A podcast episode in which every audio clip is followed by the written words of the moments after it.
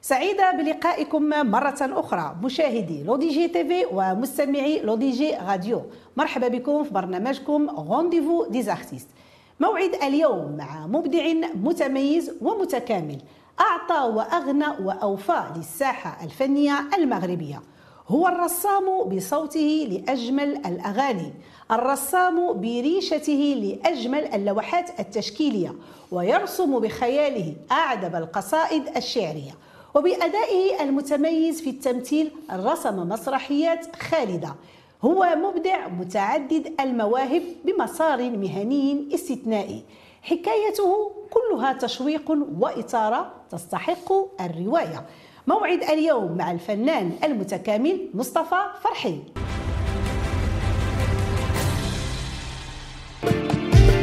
وعديني ما تهجري يا راحة قلبي وسباب الوجود. وعديني ما تكبري علاش كبرتي وفين العهود وعديني ما تهجري يا راحة قلبي وسباب الوجود. وعدتيني ما تكبري علاش كبرتي وفين العهود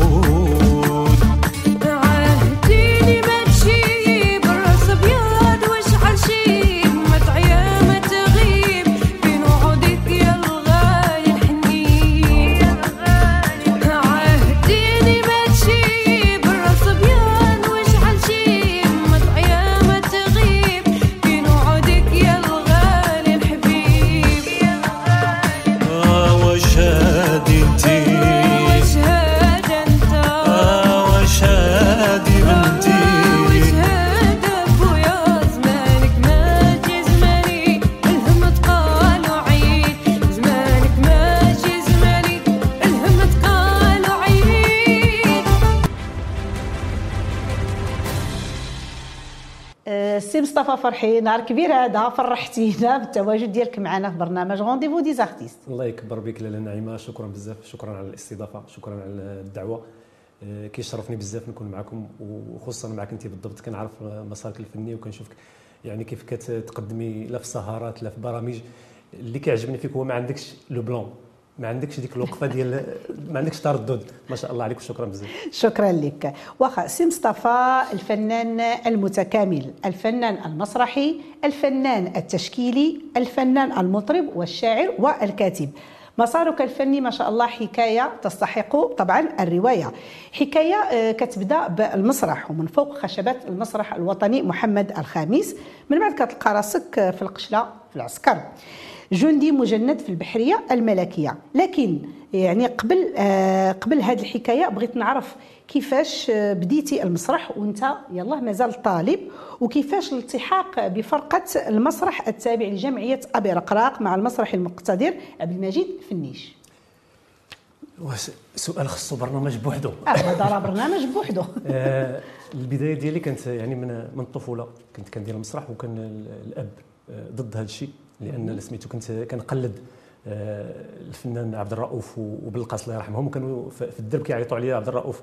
وهذا الشيء ما كانش تيعجب الدار. تيقول لي الوالد الناس كيقراو وانت كتضحكهم آه، جيت لسلا عند الخال ديالي سكنت معاه والتحقت بجمعيه أبي رقرق مع الأستاذ عبد المجيد فنيش. تما كانت البدايات ديالي.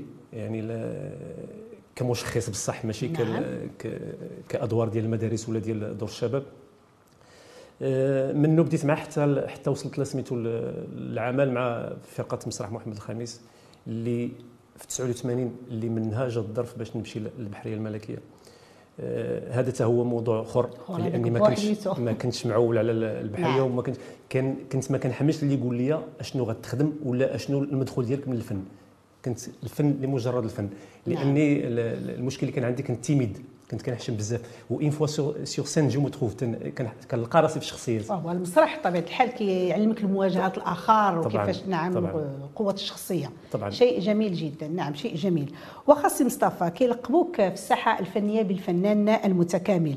المشوار الفني ديالك انطلق بقوة بتألق يعني كان كله تشويق واثاره وقصص ونوادر. انت راك راك بوزبيل راه شكلي ما كازير عقلك معايا وراه الأصدقاء اللي كيعرفوك. غادي تقولش هذا الشيء هذا بارك الله فيك. شك داير آه، صراحة. إنسان مرح لا ماشي يعني في حياتي العادية إنسان مرح نعم. لا في- العمل لا في الجورة لا في الصداقة لا في الأسرة لا نعم. يعني آه، جميع الناس اللي كنعرف خصو يقابلني هو مبتسم حيت أنا كنسبقها له يعني شيء يعني جميل نعم شيء جميل واخا ولكن بالاندماج ديالك في العمل العسكري وبالخصوص في البحرية الملكية كتنقص السرعة ديالك أو لا نقدروا نقولوا كتوقف بصفة نهائية ولكن من بعد التقاعد ديالك كتعاود انطلاقة جديدة وبقوة هذا شيء جميل جدا. واش العمل ديالك في البحرية الملكية؟ آه، يعني ظلم مسارك الفني أو بصيغة أخرى؟ مصطفى العسكري أقصى مصطفى الفنان. هاد هاد الظلم ما غاديش نقول ظلم ولكن غادي نقولها بلسان اللي قالها. آه، كنت فيها سميتو في, في واحد الحفل في البحرية الملكية وكان الصديق ديالي حسن الفد ضيف شرف. يعني أول مرة غيشوفني بلاتوني فاش شافني تفاجئ وعنقني وقدام لي الشاف ديالي وحتى هما تيقولوا فين تعرفوا؟ الشاف ديالي قال له دخل في ديك زعما كيفاش نعم. هذا واحد عسكري واحد سميتو قال لي واش جاركم؟ قال له حسن الفد هذا فنان ضيعتونا فيه. واو. يعني بهذا آه. بهذا بهذا المفهوم. نعم. آه، البحرية صنعت مني رجل آخر. يعني أنا أنا ما كنتش باغي ولكن ما ندمتش. لأني ما كنظنش كون كملت الفن نقدر ندير أسرة ونقدر ن... هذا هذا الشيء ديال الله. لأن ولكن أنا الفن راه ما يقدرش يعول عليه الواحد. الاقليه يعني نعم. إلا الا خرجوا واحد الربعة من من 100 نعم. ودا- وداروا من الفن. ماشي يربحوا منه عاشوا منه ويعني تستروا منه. راه الحمد لله. ولكن باش تقول للجميع ما يمكنش. أنا م- أنا ما كنتش كنتصور راسي غادي ندير شي حاجة من الفن. حيت آه، صراحة أول ما بديت البحرية عاد تحلات عيني بالله خصتني أسرة خصتني طوموبيل خصتني امراه خصوني وليدات خصوني هذا الشيء ما كانش عندي وما كانش غادي يكون. وجميع الفنانين اللي كنعرفهم اللي خدمت معاهم لا في الموسيقى لا في الرسم لا في كنصحهم بحاجة واحدة سيرتو اللي ما كيديروش شي حاجة تنقول لهم يعني ديروا شي حرفة. وي. ما تعولش على الفن كمدخول. خص يكون عنده شي مدخول قار من غير. علاش؟ حيت أنا أنا ملي تيعيطوا عليا إلا كان شي حفل وعيطوا عليا كنتشرط. لا ما مساليش لا شحال غتعطيني لا. واخا ما نمشيش. واحد اللي ما خدامش مسكين كتعيط له يقول لك نجي نخدم غير بالغرامه يعني كاين كاين كاين كاين مقا يعني نعم، نعم. فرق فرق فرق كبير خصك تكون مستقر ماديا. عادي يمكن تكون فنان هذا. هذا الفكرة ديالي وحسب التجربة اللي جربت أنا طبعا أكيد من أجمل الذكريات آه، سي مصطفى أو الطرائف اللي وقعت لك في بداية المسار الفني ديالك كانت مشاركتك مع فرقة المسرح الوطني آه، وكان يعني في واحد الاوبريت جميلة جدا عمل ضخم اوبريت. شروق. وكان عمل ضخم بمشاركة مجموعة ديال الفنانين الأسماء البارزة وكانوا يعني كان معكم حتى je pense حسن الفد. حسن الفد حسن الفد كانوا أهرام الفن المغربي. نعم كانوا معكم في ديك الأوبريت. وكانوا يعني اصحابك الأصدقاء ديالك في أيام العرض كانوا من بعد ما كسلوا كانوا كيجيو كيباتوا معك في الدار. نعم. ولكن كنظن شي نهار بتوا في الدار وأنتم ما عرفتوش ما لقيتوش الفراش. ولا شي حاجة بحال هكا. شنو وقع؟ هذه قصة أخرى. نعم. هادو ال- ال- الفنانين اللي كانوا كيمشيو كيديروا la navette من كازا كانوا كيباتوا معايا في في سلا وواحد ال- واحد الليلة أنا اتصل بيا الوالد قال لي ياك ساليتي البكالوريا. يعني رجع في حالك حيت هو كيخلص الكرا. أنا شنو بريح كندير هنا؟ ما فراسوش المسرح. وأنا مسيني مع مع سميتو مع الفرقة آه. يعني دونك هو ما خبرش عمل- الوالد. لا ما خبروش هو. واحد المرة حتى شافني في سميتو ال- بوزبايل واحد المرة في التلفازة. بوزبايل تيقول له مصطفى كتقول له الوالد واش مصطفى تيعكر. وكان كان كان فلاكرون حيت كان مسرح الهوات وكان المكياج باين بزاف. آه، رجعوا لها سميتو ديك الليلة الوالد صيفط خويا قال له جيب الرحيل. وجيبني معاه أصلا حيت صافي. تيدق علينا حنا ناعسين كاين حسن الفد كاين مصطفى مريد الله يرحمه كاين كاين يعني معنا حنا بربعه دخل الأخ السلام السلام قال لك نهزوا الرحيل. أيوة. حسن فاق وسميتو قال لي ياك لاباس قلت له عاونونا في الرحيل. صافي الزور حل عاونونا في الرحيل هزوا الرحيل. رجعوا مساكن خويا قلت له صافي سير. رجعنا فرشنا أيوة. الجورنال. ونعس ولكن ما نعسناش. كانت ليله اللي ما تنساش. كل شيء كان تيضحك. في الصباح جيراننا آه، أسرة الصروخ الله يذكرهم بخير. يعني هبطوا لنا صينيه ديال ديال الاتاي في الصباح. وهبطوا لنا في قيقصات كيف تيقولوا فوق أيوة. الجورنال. يعني كانت لي كانت الليلة اللي ما تنساش. طرائف كتبقى زويونه كتبقى كت- كنقولوا كتملح. كتملح ديك بصح. العلاقة وديك الأجواء كاملة. آه، سي مصطفى طبعا الفنان متعدد المواهب الحامل لعدة قبعات إبداعية. ندوز دابا من المسرح للغناء القبعه الثانية deuxième casquette. سمعتك تبارك الله عليك كتغني الروائع لفنانين مغاربة ومشارقة بأداء رائع ومتميز بواحد الإحساس عالي جدا. وغنيتي كذلك في حفلات خاصة في مطاعم. غنيتي في مهرجانات تقريبا ما يزيد على 30 سنة. وأخيرا من بعد التقاعد ديالك كتخرج بواحد المنتوج غنائي خاص بك وكانت أغنية رائعة جدا كتحمل عنوان بنتي. كيفاش جات الفكرة ديال هذا أول عمل ديالك السي مصطفى؟ آه، الفكرة ديال بنتي آه، كانت سميت بدات من آه، من البحرية يعني قبل ما قبل ما نخرج بدات في تقريبا في كورونا.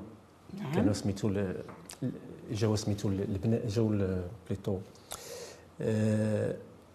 فجات كورونا. خرجونا حنا يعني خرجوا الجنود البلايص فين خصهم يكونوا. وما بينهم بينهم البنات اللي معايا أنا تقريبا كنت في واحد المكتب اللي فيه تقريبا 14 بنت وامراه خرجوهم فرقوهم على المستشفيات وفرقوهم على أنا بقيت في المكتب. نعم. يعني حس يعني حسيت بشي حاجة ماشي هي هذيك تنقول خرجت واحد القصيدة راه في الديوان تنقول فيها شكون الراجل فينا؟ يعني بهذا المفهوم. دوك البنات بقاو فيا ودرت عليهم ديك القصيدة. فاش خرجت بديت بأغنية ولكن واخا بعيدة على هذا الموضوع ديال البنات بديت بالبنات اللي يعني اللي تيخرجوا من ديورهم اللي تي على نعم. اللي ظرفين أو اللي ظرفين أو أو لاخر واللي تيكون فيهم الأب قاسي كيزيد تيكمل عليهم داك الشيء اللي عطاهم الزمن كيزيد عليهم هو. يعني تنقول أنا البنت اذا خرجت من الدار الاب هو المسؤول. إلا ما كانش مسؤول في خروجها هو المسؤول باش يردها يصيبها في, في الزنقة يصيبها في التروطوار يصيبها في الدار يصيبها بهذه المفاهيم الخايبة.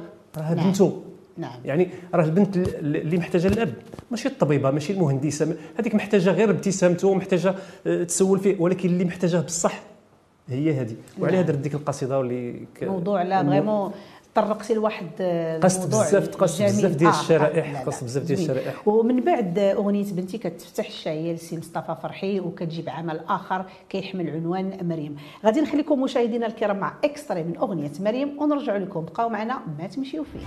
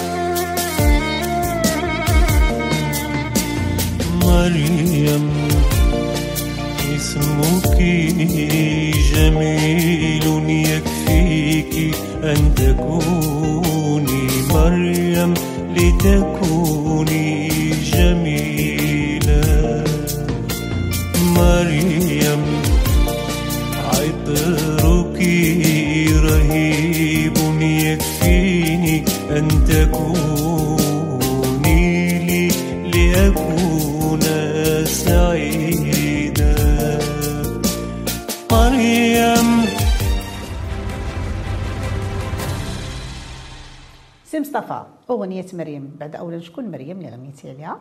وتحدثنا على هذا العمل آه مريم هي نصفي الثاني. هي صاحبة الفضل.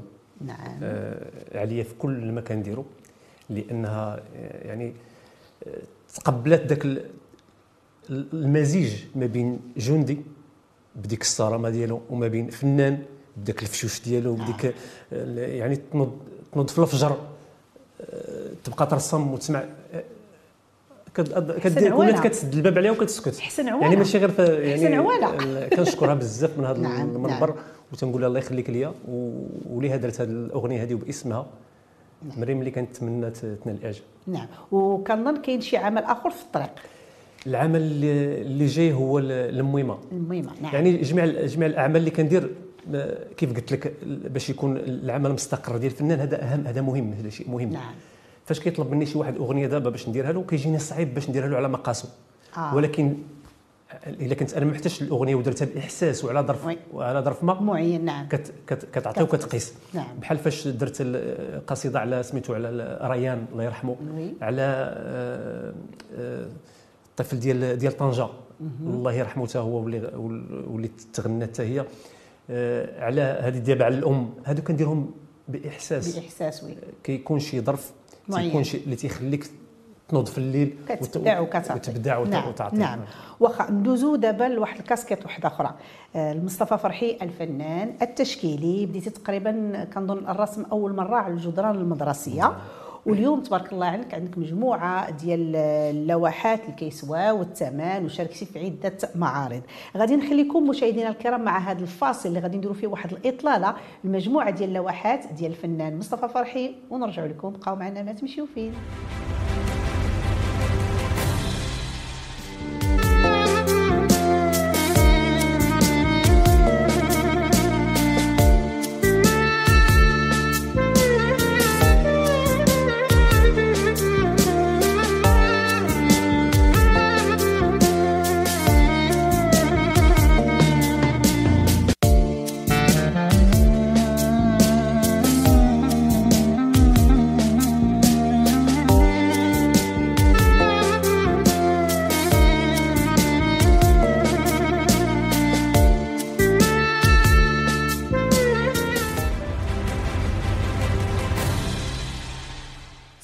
مصطفى لوحات جميلة جدا. وكتعبر فيهم بواحد الإحساس حتى في الرسم كتعبر فيه بواحد. الإحساس جميل.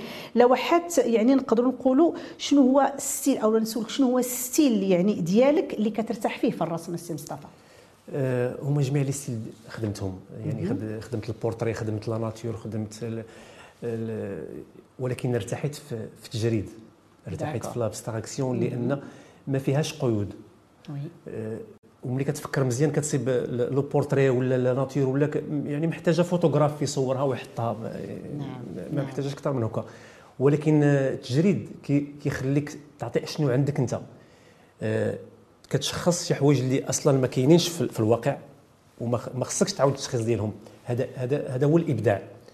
واللي كي كيريح يعني خصك تكون حيت كاين كاين آه، يعني بعض الفنانة اللي كيجي كيبدا بسميتو بالتجريد.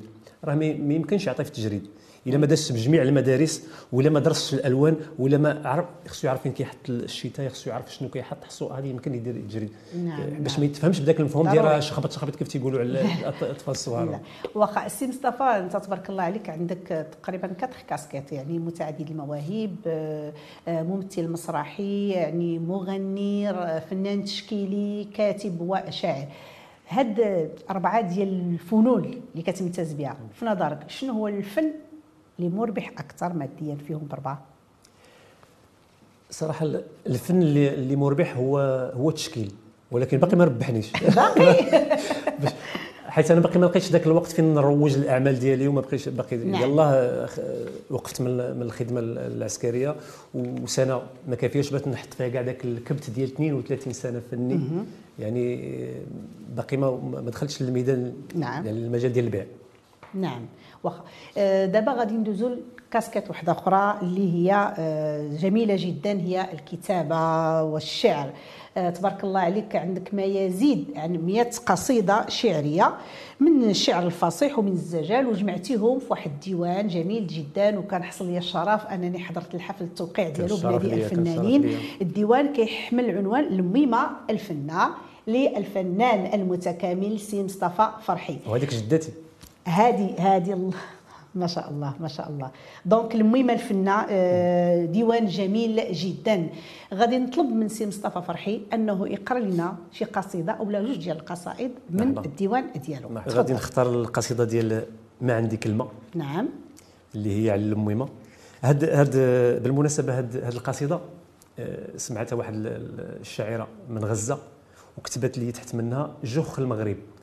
قلت لها شكرا ولكن راه ما فهمتش. عاد هي تكتب لي آه، هشام الجوخ سي صا قالت لي هشام الجوخ آه، صلاه العشاء وعاد قلبت عليه عاد فهمت شنو قالت اسمعي مع القصيده داكوغ.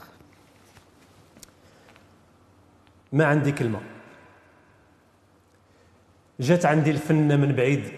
جات ضيفة كيف الضياف. قالت توحشت ولدي ما جا في عطلة ما جا في عيد. كيستنى الوقت يرخاف الوقت يا ولدي عنيد. والزمان لا يتلاف والعمر جراه بعيد يجرح من هو ولاف. كيف بقاو الرجيلة أمي؟ واش؟ الحمد لله كيف ديما.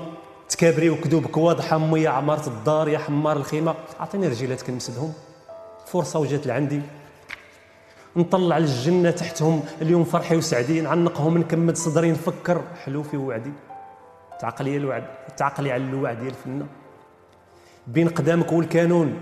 نقشرهم من الحنة فرحان وظهري سخون نوعد باللي جاب فمي ربي سامع ومعايا انت أختي كبيرة وكل همي نسيك في كل محاين. تعقلي يا الفنان على الوعد. من سج حدا خالتي عيشة من لهيه وأنا ندي السدا ونردو من لوتد لوتد جدة من جهه وانت من جهه وهضره عمرها إشارات. فلوس وسكر وحلاوه الجارات وأنا فرحان أنا فرحان نجري ونعطر. نحسب الكبات ونفكر في جلابة صوف جديدة من يد الغالية الفريدة. لي الفن على الوعد. نكبر يا امي نديك تحجي. لا باقا تغزلي لا باقا تنجي.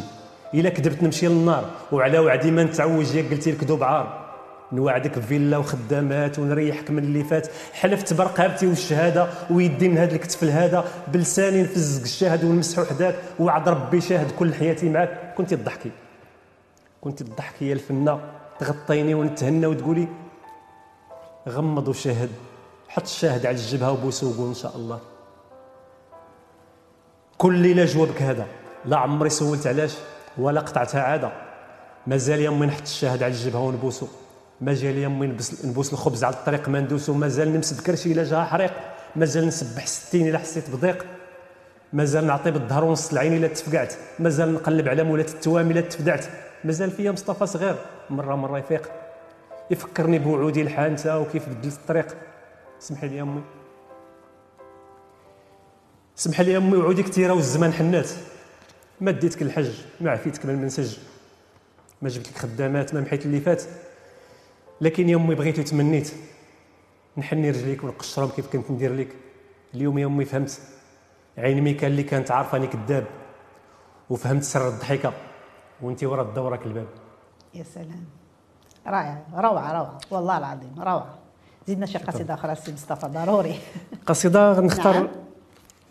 هما كاين بالترتيب كاين كاين وحدة إهداء لجميع نساء الكون وكاين ولكن غادي نبدأ باللي درت المدام ومن خلالها لجميع نساء نعم. الكون العنوان ديالها؟ العنوان ديالها أنا على وعدي. أنا على وعدي لنستمع. قبل وقت الجني قطفتك ولست بحاجة لعروق. قبل صحو الشفاه قبلتك وكنت لك الشروق. استنشقيني بدل أنفاسك. أنا لك الدم والعروق. أنا على وعدي قبل النضج بالمشتل قبل العشرين أمطرتك ورودا وحنين. لما كان للورد أريج ومعنى دفين. وسأمطرك مدللتي حتى تضمخين أنوف الجوار سر الأنين. أنا على وعدي دون نساء الكون واعدتك أنك أبدية الجمال حتى التسعين. وأنا على عهدي في الثلاثين زاد عطرك. بالأربعين مدللتي تجدد نبضك. بالخمسين إن شاء ربي ستحتفين بهزيمتي أمام عنفوانك. أنا على وعدي. وسأقنعك أنك الأجمل بالستين. كما أقنعتك بالعشرين أن معلمك لم يكن حبا.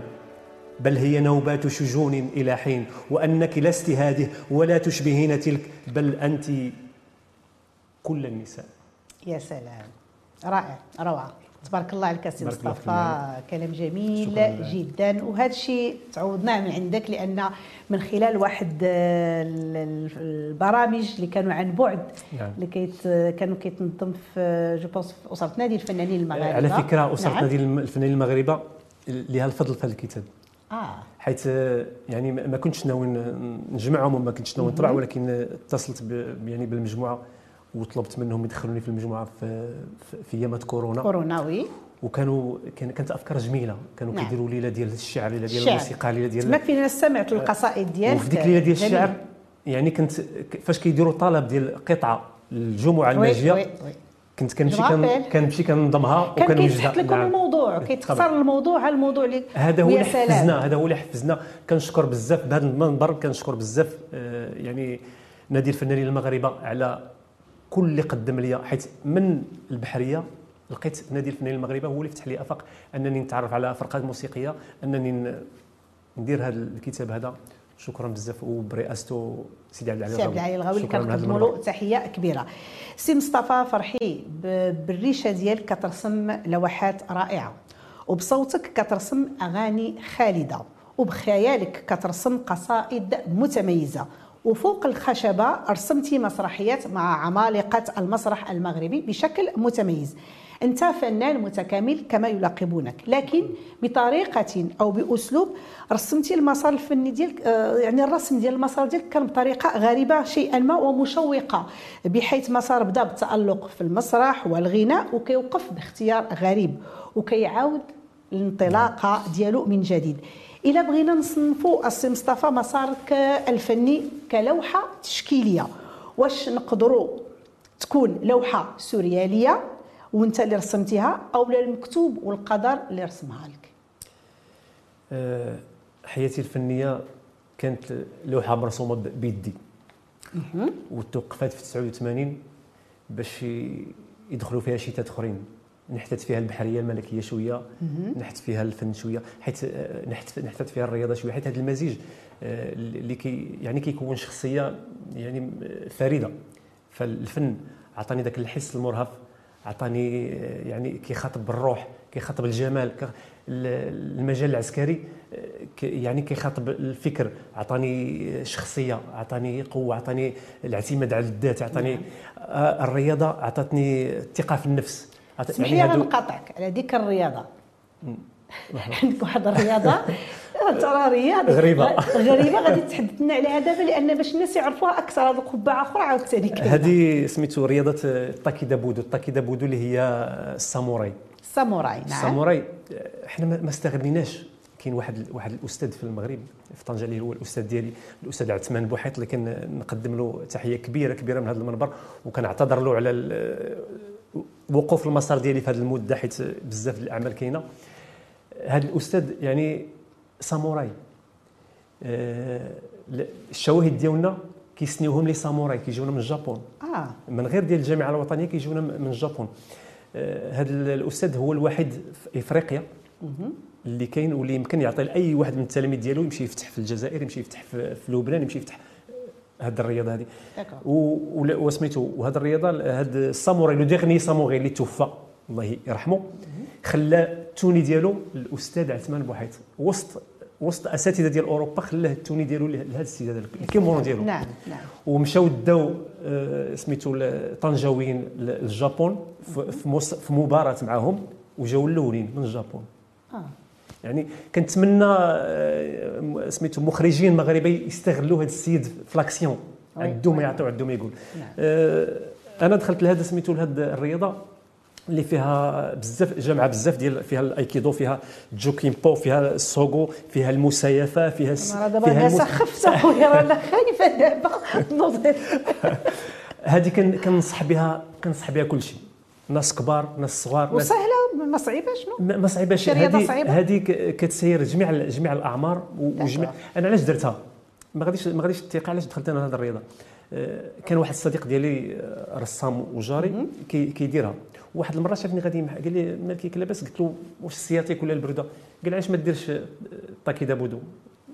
مشيت دخلت. يعني شهرين الأولى الحمد لله يعني بريت آه. عرفتي بريت من ال sciatique ومن لازم.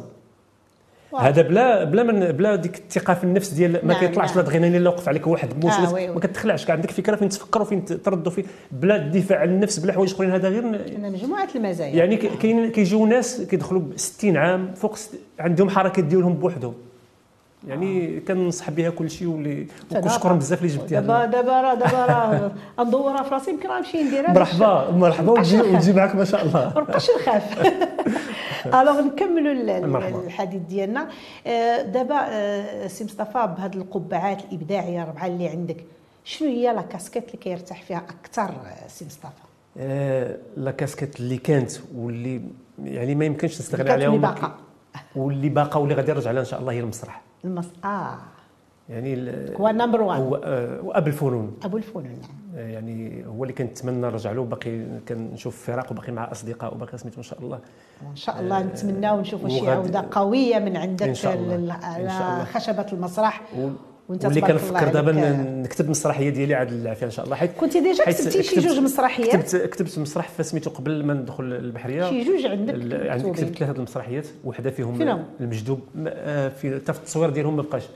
المجدوب اللي لعبت اللي درت له كتبتها ودرت الإخراج ولعب معايا فيها عبد الله ديدان آه. وخالد الأخ ديالو المخرج خالد ديدان اللي آه. كان نحييهم من هذا المنبر ويعني كانوا كانوا كانوا فنانة اللي اللي خدموا ولكن كاين شي. مسرحيات اللي مازال يمكن ما تجسدوا شنو كاتبهم انت لا كانوا جوج. ولكن بقاو فسميتو دابا راه غادي يعني وصلت باش غادي نجبدهم فوالا. وحتى الوقت ديال. وحتى الوقت ديالهم كنظن ما بقاش يعني خصني آه. تحيين نعم سميتو نعم ودير لهم شي واحد لا ميزاجور إن شاء الله، إن شاء الله، هذا هو. هذا هو إن شاء الله. حنا بغينا بغينا نشوفوك العودة القوية ديالك كيف رجعتي بقوة لل- للكتابه والشعر والغناء بغينا واحد العودة قوية كذلك في المسرح. سي مصطفى vraiment سي مصطفى فرحي وأنا فرحانة اليوم الشرف ليا، يعني ليا. استضفتك والله العظيم دردشه جميلة جدا وهي راه. خصنا الوقت بزاف باش نهضروا على كل يعني على كل قبعه على حدة. ولكن الوقت ما كيسمحش. كنشكرك مرة أخرى على قبول الدعوة وتبارك الله عليك وكنتمنى لك التوفيق إن شاء الله. والجميل فيك أنك يعني vraiment نشيط جدا. بارك الله فيك. آه هذا شيء جميل فيك. بغينا قبل ما نختموا كلمة للجمهور ديالك الكاميرا قدام. مرحبا. أه ما غاديش نقول الجمهور ديالي باقي ما عندي جمهور ولكن حيت خدام في الخفاء ولكن الجمهور هما الأصدقاء ديالي هما les collègues ديالي في العمل هما الأسرة ديالي هما خوتي هما هما جيراني هما الناس اللي كنخدم معاهم دابا.